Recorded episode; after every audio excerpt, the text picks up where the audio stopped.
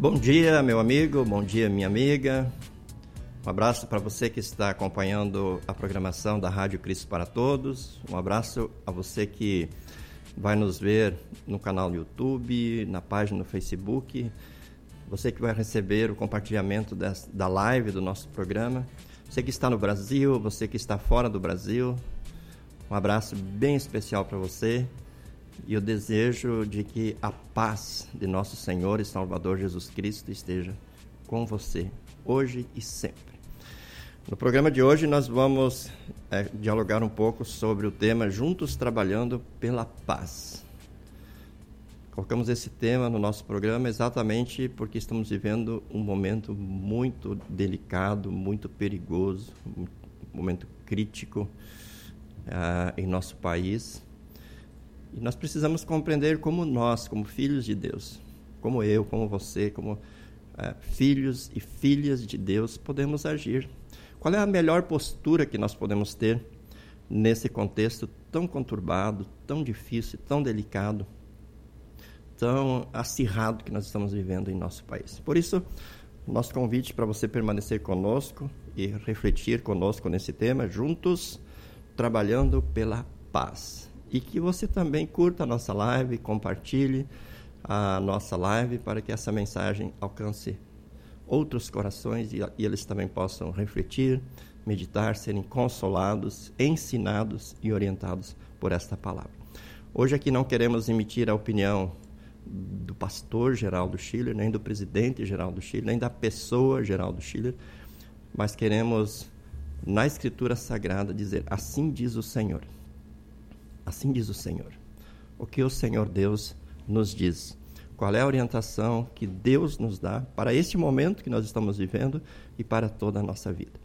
Por isso, para introduzir o tema, né, a nossa reflexão, nós vamos ouvir do Grupo Viver a, a faixa número 18 do seu CD, que tem por título Sermão do Monte. Vamos é, glorificar o nosso Deus e também sermos edificados e fortalecidos com a letra deste hino. Sermão do Monte.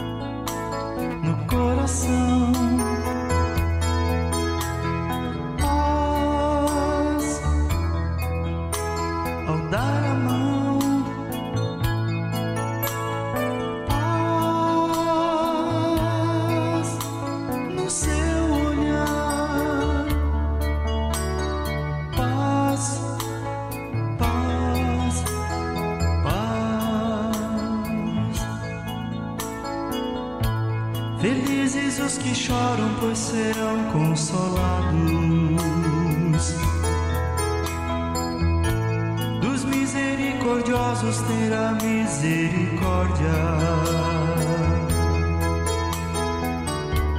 Felizes os de coração puro, pois serão a Deus. Os que trabalham pela paz, com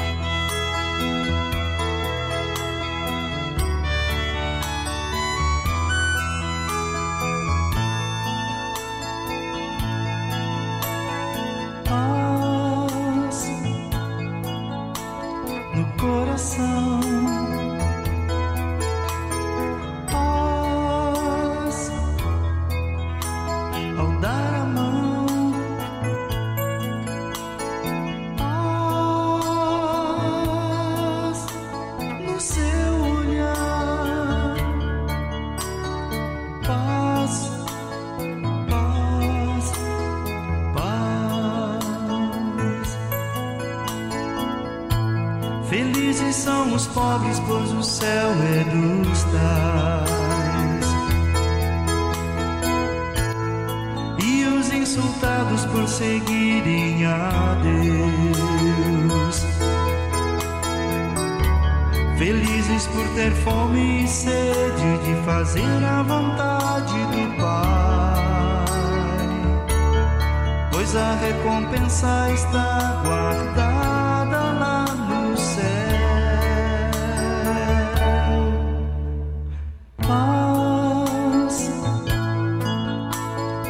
coração.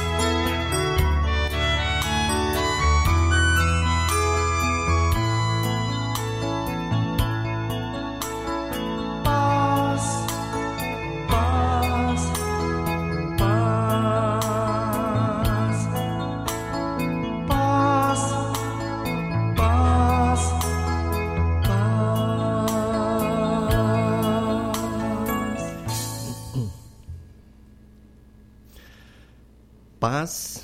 Paz, paz. Que linda canção essa cantada pelo Ivo Neufeld. Canção que foi fundamentada, está fundamentada no Sermão do Monte e que enfatiza a paz. Né? E é justamente no Sermão do Monte, no versículo 5, capítulo 5 de Mateus, versículo 9, que Jesus diz: Bem-aventurados os pacificadores. Bem-aventurados os pacificadores, porque serão chamados filhos de Deus. No Antigo Testamento, nós encontramos várias passagens bíblicas que falam sobre a paz. Uma bem tradicional, que é muito utilizada para eh, cerimônias de instalação de pastores, está em Isaías 52, 7, onde diz: Quão formosos sobre os montes os pés do que anuncia boas novas, que faz ouvir a paz, que anuncia coisas boas, que faz ouvir a salvação, que diz: O seu Deus reina. Essa, essa passagem bíblica não se refere especificamente ao ministério pastoral. Essa passagem bíblica tem como pano de fundo um contexto de uma batalha, de uma guerra, onde o rei e possivelmente os homens da cidade estão nas montanhas lutando contra os inimigos. E as mulheres e as crianças e talvez outros homens estão na cidade ansiosamente aguardando notícia da guerra. Porque se o inimigo vencer o rei e vencer os homens daquela cidade, ele fatalmente vem sobre a cidade, massacra, destrói, mata, rouba uh, e leva pessoas para o cativeiro. E nesse contexto de angústia, de apreensão, de repente vem um mensageiro correndo sobre as montanhas, dizendo: A batalha acabou, o nosso rei venceu. Podem ficar em paz, porque o inimigo foi derrotado. Então, essa paz que é anunciada aqui é uma paz que é fruto da ação do rei, daquele que reina, que é o nosso Deus, que é Cristo Jesus, o nosso Salvador, que enfrentou os nossos inimigos, o diabo, o pecado e a morte.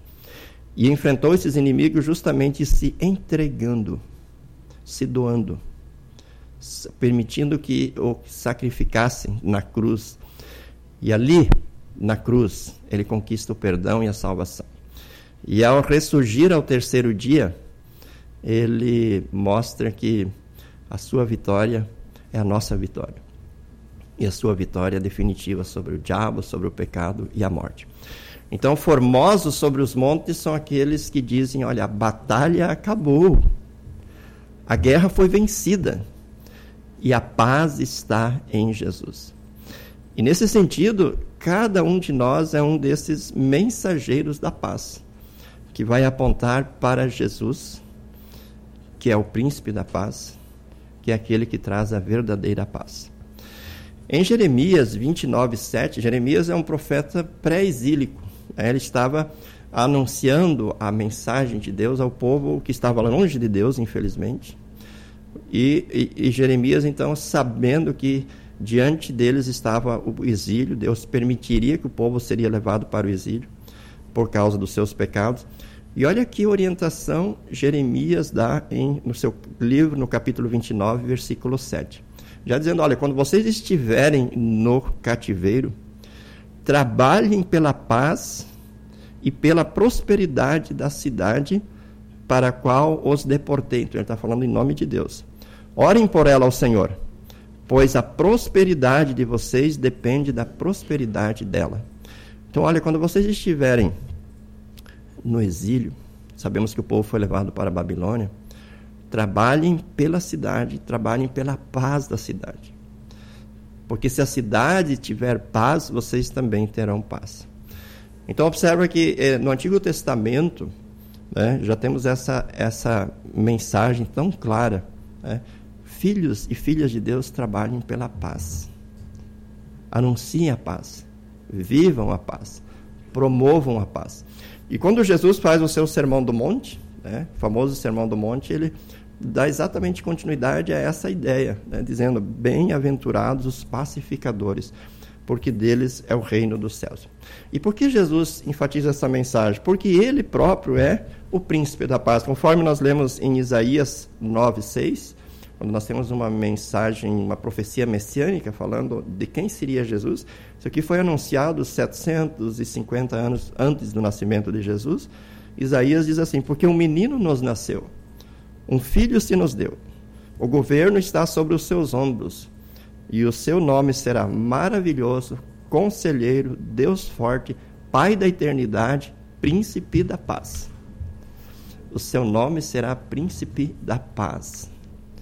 Jesus é o príncipe da paz. E em João, capítulo 26, aliás, 14, versículos 26 e 27, Evangelho de João, capítulo 14, versículos 26 e 27, Jesus falando do Espírito Santo. Antes de subir aos céus, ele prometeu enviar o Consolador, o Paráclitos, o Espírito Santo, a quem o Pai enviará em meu nome, de Jesus. Esse vos ensinará todas as coisas e vos fará lembrar de tudo o que vos tenho dito. Então, Jesus está dizendo assim: olha o Espírito Santo vai lembrar todas as coisas para vocês e vai ensinar tudo aquilo que eu disse para vocês. O Espírito Santo é o consolador, é o ensinador. Isso no versículo 26. E olha o que já vem na sequência, no versículo 27. Deixo-vos a paz. Deixo-vos a paz. A minha paz vos dou. Não vou-la dou como a dá o mundo. Não se turbe o vosso coração, nem se atemorize. Então Jesus está dizendo: olha, eu através do Espírito Santo que ensina, que orienta vocês, eu deixo a paz. Eu transmito a paz a vocês. A minha paz eu dou para vocês. Aí Jesus diz assim: Mas a minha paz não é igual à paz que o mundo dá. Qual é a diferença? O mundo tenta promover a paz da seguinte forma, usando como referência aquele ditado latino que diz assim: Se queres a paz, prepara-te para a guerra. Essa é a filosofia do mundo. Ou seja, para promover a paz, você tem que guerrear. Você tem que lutar você tem que vencer. Você tem que massacrar, você tem que destruir o inimigo para promover a paz. Essa é a filosofia do mundo.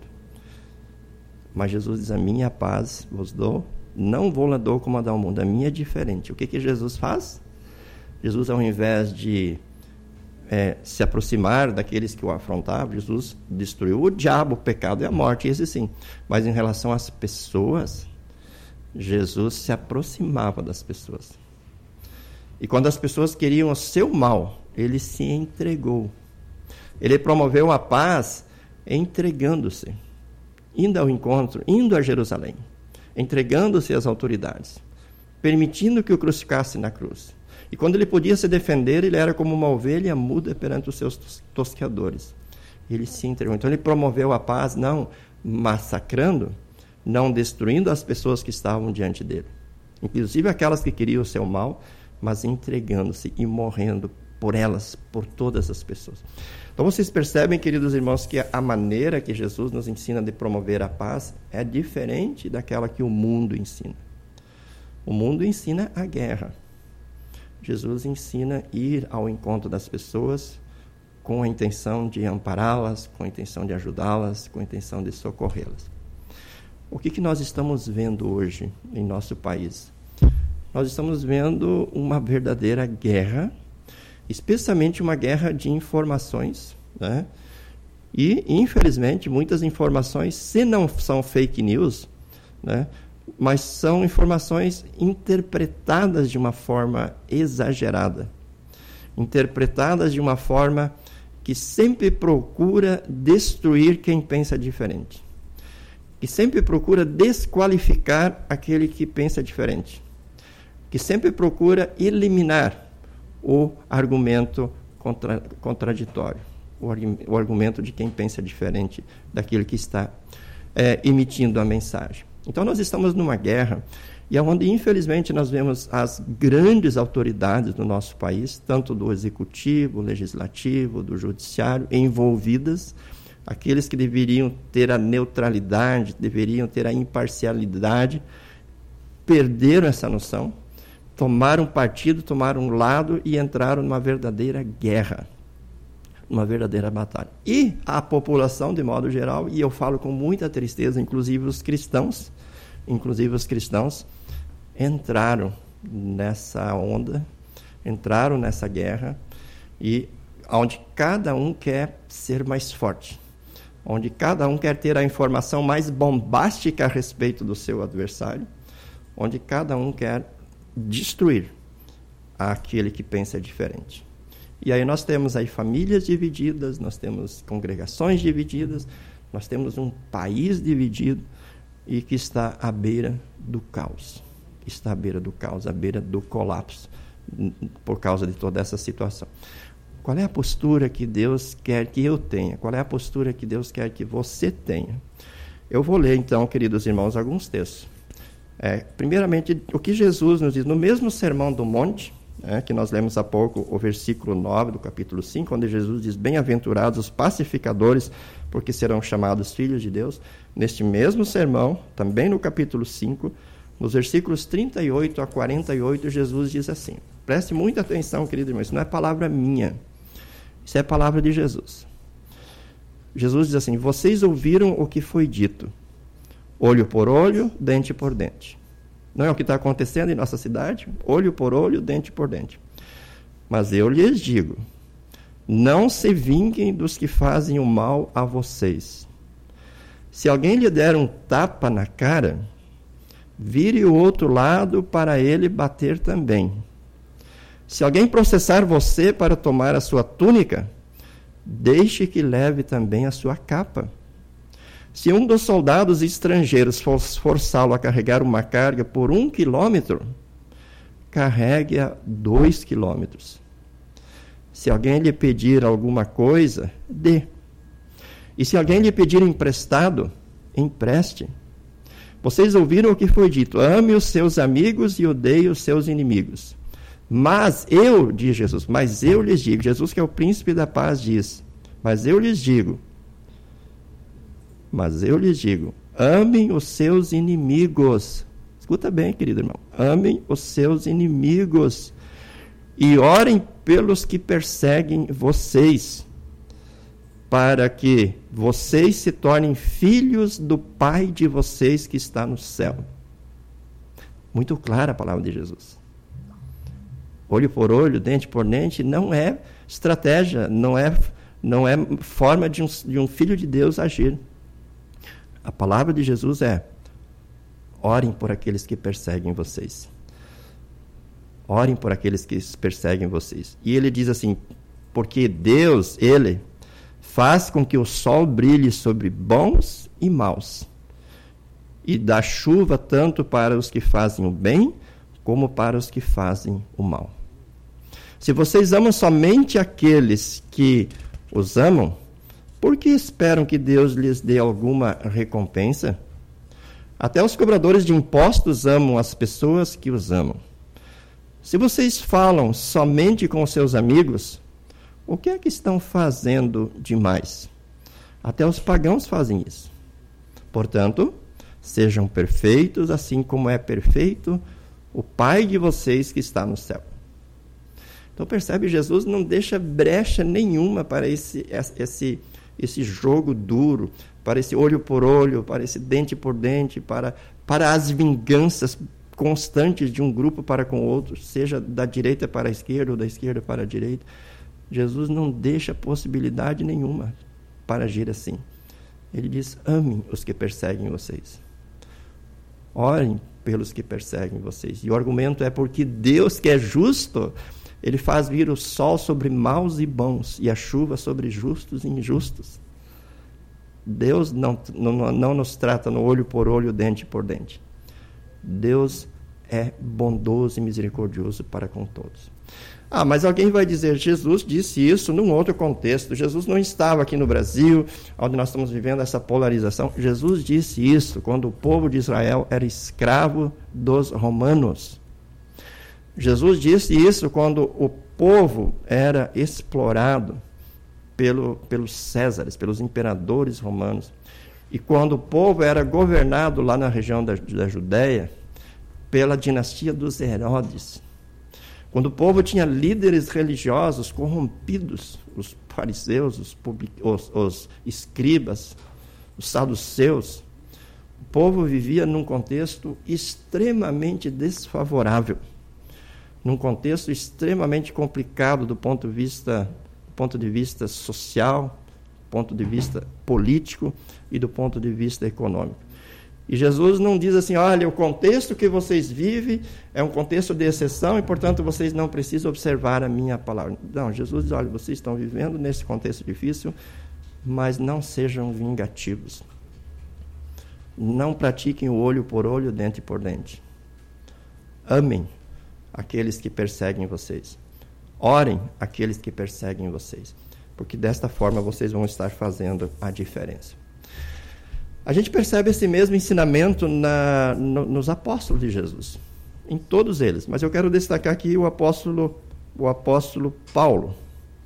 O apóstolo Paulo, é, que num primeiro momento da sua caminhada, é, que ele imaginava que estava servindo a Deus, era um perseguidor da igreja, porque ele era um fariseu e ele achava que tinha que fazer com que todos cumprissem as leis do Antigo Testamento, especialmente as leis cerimoniais uh, e também leis civis. Né? E quando Jesus uh, o encontrou, Jesus o visitou às portas da igreja de Damasco, Paulo literalmente caiu do cavalo, ficou cego por alguns dias e ele foi convertido por Deus. E depois ele foi, ele se tornou um grande defensor, um grande mensageiro do príncipe da paz, do evangelho é, da salvação em Cristo Jesus. E olha o que o apóstolo Paulo escreve em Romanos 12, 9 a 21. Ele diz assim: ó, que o amor de vocês não seja fingido. Odeiem o mal e sigam o que é bom. Amem uns aos outros com amor de irmãos em Cristo e se esforcem para tratar uns aos outros com respeito. Trabalhem com entusiasmo e não sejam preguiçosos. Sirvam ao Senhor com o coração cheio de fervor. Que a esperança que vocês têm os mantenha alegres. Aguentem com paciência os sofrimentos e orem sempre. Repartam com os irmãos necessitados o que vocês têm e recebam os estrangeiros nas, nas suas casas.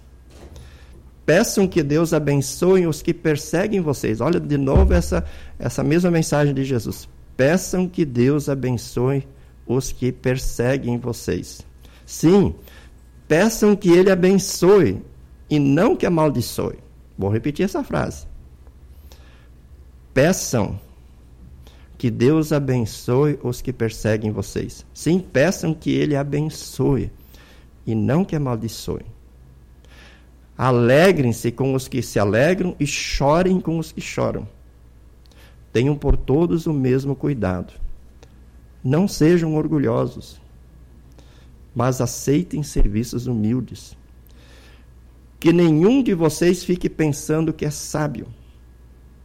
Não paguem a ninguém o mal com o mal. Procurem agir de tal maneira que vocês recebam a aprovação dos outros. No que depender de vocês, façam todo o possível para viver em paz com todas as pessoas. Meus queridos irmãos, nunca se vinguem de ninguém. Pelo contrário, deixem que seja Deus quem dê o castigo. Pois as Escrituras Sagradas dizem: Eu me vingarei, eu acertarei as contas com eles, diz o Senhor. Mas façam como dizem as Escrituras: se o teu inimigo tiver com fome, dê comida a ele. Se estiver com sede, dê água. Porque assim você fará queimar, ou fará queimar de remorso e vergonha. Não deixe que o mal vença vocês, mas vençam o mal com o bem. Percebe, queridos irmãos, espaço nenhum para vingança. Espaço nenhum para eu querer ser o melhor, nem na força física, nem nos argumentos. Espaço nenhum para eu querer é, massacrar, destruir o outro, seja por força física, ou seja por força de argumentos é, intelectuais, mentais. Mas toda, toda a orientação no sentido, orem pelos outros, ajudem, façam bem. Né? Façam bem a todos.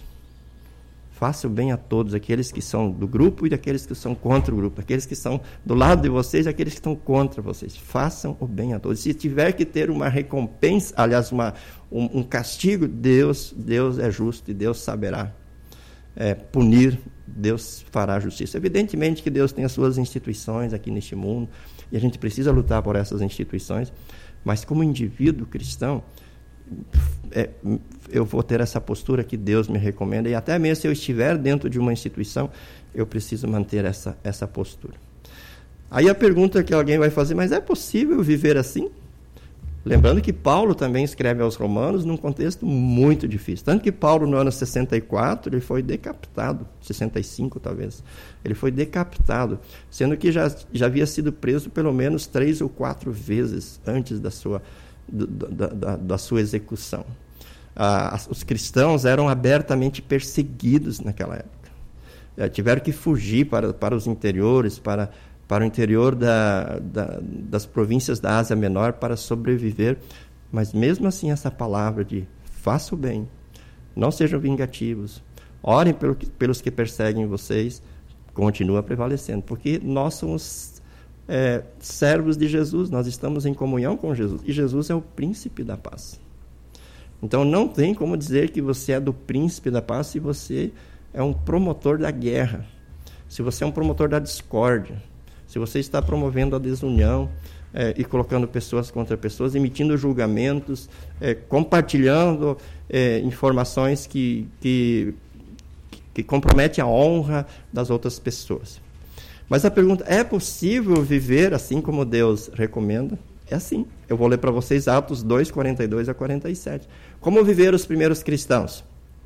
Estamos falando de cristãos aí que viveram a partir do, do, ano 33, 34, 35, quando Jesus subiu aos céus, logo depois do Pentecostes. Atos 2, 42 a 47. Está lá na Bíblia. Como viviam os primeiros cristãos? E todos, agora falando dos cristãos, continuavam firmes, seguindo os ensinamentos dos apóstolos. O que, que diz esses ensinamentos? Vivam em paz. Vivam em paz uns com os outros. E o que, que eles faziam? Vivendo em amor cristão, partindo o pão juntos e fazendo refeições, e fazendo orações, melhor dizendo. Os apóstolos faziam muitos milagres e maravilhas. E por isso todas as pessoas estavam cheias de temor. Todos os que criam estavam juntos e unidos e partiam uns com os outros, repartiam uns com os outros o que tinham. Vendiam as suas propriedades e, as suas, e, a, e outras coisas e dividiam o dinheiro com todos de acordo com a necessidade de cada um. Todos os dias, unidos, se reuniam no pátio do templo e nas suas casas partiam o pão e participavam das refeições com alegria e humildade louvavam a Deus por tudo e eram estimados por todos. E qual era a consequência de tudo isso? A cada dia o Senhor juntava ao grupo as pessoas que iam sendo salvas. Irmão, isso foi em tempo de perseguição. A igreja foi abertamente perseguida até o ano 312. E foi o período em que a igreja mais cresceu. E foi o período em que houve uma transformação do mundo civilizado daquela época, do Império Romano. Porque esse evangelho, que não era apenas em palavras, mas era acima de tudo em ações concretas de amor, ele foi alcançando pessoas. A forma como as, os cristãos viviam, é, o amor cristão, o seu amor a Cristo, o amor às pessoas, era, era, ela era contagiante, contagiava as outras pessoas e os pagãos viam esse jeito diferente dos cristãos e vinham e queriam saber o que, que fazia com que eles fossem assim e acabavam sendo convertidos. O que, que Deus espera de nós nesse contexto de hoje? Que nós sejamos mais um que entre na guerra? Nós temos 210, 211 milhões de brasileiros. Se nós entrarmos nessa guerra, vamos ser apenas mais um entre 210 milhões. E só vamos aumentar a, a, o conflito. Só vamos aumentar a guerra. Agora, se nós observarmos essa palavra de Jesus e vivermos isso, nós vamos ser sal, nós vamos ser luz, nós vamos ser o bom perfume de Cristo. E aí sim, nós vamos ser o próprio Cristo para o nosso país. E aí cada um de nós, com certeza, é, já está fazendo a diferença e fará cada vez mais diferença nesse contexto é, conturbado que nós vivemos. E ainda para terminar, eu quero lembrar as palavras do oitavo mandamento. Né? Lá em Êxodo 20, Deus deu os dez mandamentos. E o oitavo mandamento diz assim: Não dirás falso testemunho contra o teu próximo. E a explicação de Lutero é fantástica. Ele diz assim: Devemos temer e amar a Deus e, portanto, não mentir com falsidade, trair, caluniar ou difamar o próximo, mas devemos desculpá-lo falar bem dele e interpretar tudo da melhor maneira. Veja, mas devemos desculpá-lo. Não é colocar panos quentes em cima, né? mas tentar levar as pessoas a receber o perdão e tirar a culpa de cima das pessoas. Falar bem do próximo, e olha, essa frase está faltando muito em nosso país, e interpretar tudo da melhor maneira. Quem interpreta da melhor maneira não tira frases de contexto, não atribui às outras pessoas é, coisas em cima de uma frase, em cima de um ato, em cima de uma informação que, talvez ela não esteja completa, talvez ela esteja sendo tirada de contexto, né? mas interpretar tudo da melhor maneira. Né? Por isso, queridos irmãos, para terminar essa reflexão, eu queria dizer para você assim que nós estamos, é, parece-me que descendo num, numa ribanceira, né? parece que nós estamos entrando no abismo. Ah, onde as pessoas estão é, cada vez mais se preparando para o confronto, se preparando para a batalha, se, pra, se preparando para a guerra, e os resultados estão sendo catastróficos. É, os grandes problemas do Brasil estão sendo deixados de lado, e ao invés de enfrentar aquilo que ameaça o nosso país, que é a pandemia, que, são, que é a fome, que é a falta de educação, a falta de segurança, a criminalidade, Parece que tudo isso perdeu significado e as pessoas estão vendo no próximo o seu adversário. Estão vendo no seu compatriota o seu adversário, naquele que pensa diferente o seu adversário. E nós, como cristãos, não podemos cair nessa armadilha de Satanás. Nós, como cristãos, precisamos ouvir o que diz o Senhor. Assim diz o Senhor. E o que eu transmiti hoje para você aqui não é palavra do Geraldo, não é palavra do pastor Geraldo, não é palavra do presidente da IELB. Essa é a palavra de Deus, assim diz o Senhor. Que nós possamos, é, firmes na fé em Jesus, continuar a nossa caminhada como discípulos, como servos do príncipe da paz, como aqueles que têm a certeza que tem o Espírito Santo, Espírito Santo que nos consola, que nos ensina e para, para os quais Jesus deixa, para os quais Jesus diz: Deixo-vos a paz, a minha paz vos dou. Não vou lá dou como a dá o mundo, não se turbe o vosso coração, nem se atemorize. Também quero deixar uma palavra de, de alento e de segurança. Alguém pode dizer, mas o que vai acontecer de nós nesse contexto? Jesus está conosco. E se nós não nos unirmos a nenhum dos grupos, como é que ficaremos? Jesus está conosco. O príncipe da paz está conosco. E ele não nos desampara. Evidentemente que ele também não diz, olha, não vai acontecer nada de ruim. Mas ele diz, se acontecer alguma coisa de ruim, eu vou estar com vocês mesmo assim. E com aqueles cristãos do primeiro século, até mesmo quando eles eram injustamente martirizados, não era o fim. Porque pela fé em Jesus Cristo, todos eram recebidos no reino eterno dos céus. Na presença gloriosa, é, é, esplêndida de Deus nos céus, com Deus e com todos os salvos. Por isso, queridos irmãos, ouçamos o que diz Jesus. Ouçamos o que Deus nos diz, porque essa é uma orientação segura e clara para este momento da nossa vida e para todos os momentos da nossa vida. Como hoje o nosso tema é Juntos Trabalhando pela Paz, eu quero encerrar o nosso programa desejando a você a bênção araônica, que diz assim: O Senhor te abençoe e te guarde. O Senhor faça resplandecer o seu rosto sobre ti e tenha misericórdia de ti. O Senhor sobre ti levante o seu rosto e te dê a paz. O Senhor sobre ti levante o seu rosto e te dê a paz. Amém. Nós vamos encerrar o nosso programa então com uma linda canção do que está no CD Chamados para Viver. Ela tem o título Em Memória de Mim. É uma referência à Santa Ceia na qual nós recebemos o corpo e o sangue de Jesus. E a Santa Ceia é, é, um marco da obra de Jesus, quando Jesus se entrega e Jesus oferece o seu corpo para ser sacrificado na cruz, o seu sangue para ser derramado na cruz em favor de nós que ainda éramos seus inimigos. E agora Jesus permite, graciosamente, que nos cultos, semanalmente, nós recebamos a Santa Ceia, no corpo verdadeiro ah, no pão, melhor dizendo, o verdadeiro corpo de Jesus e no vinho, o verdadeiro sangue de Jesus. E, e Jesus diz: façam isso em memória de mim, exatamente em memória de que Ele é o príncipe da paz, daquele que veio trazer paz entre nós e Deus, daquele que veio trazer paz entre nós e o nosso próximo. Então, com este lindo hino, em memória de mim, nós encerramos o nosso programa. Um forte abraço para todos vocês, que Deus os proteja e que vocês vivam e que vocês promovam a paz, a paz de Jesus, onde vocês estiverem. Até o próximo programa. Fiquem todos com Jesus. Tchau, tchau.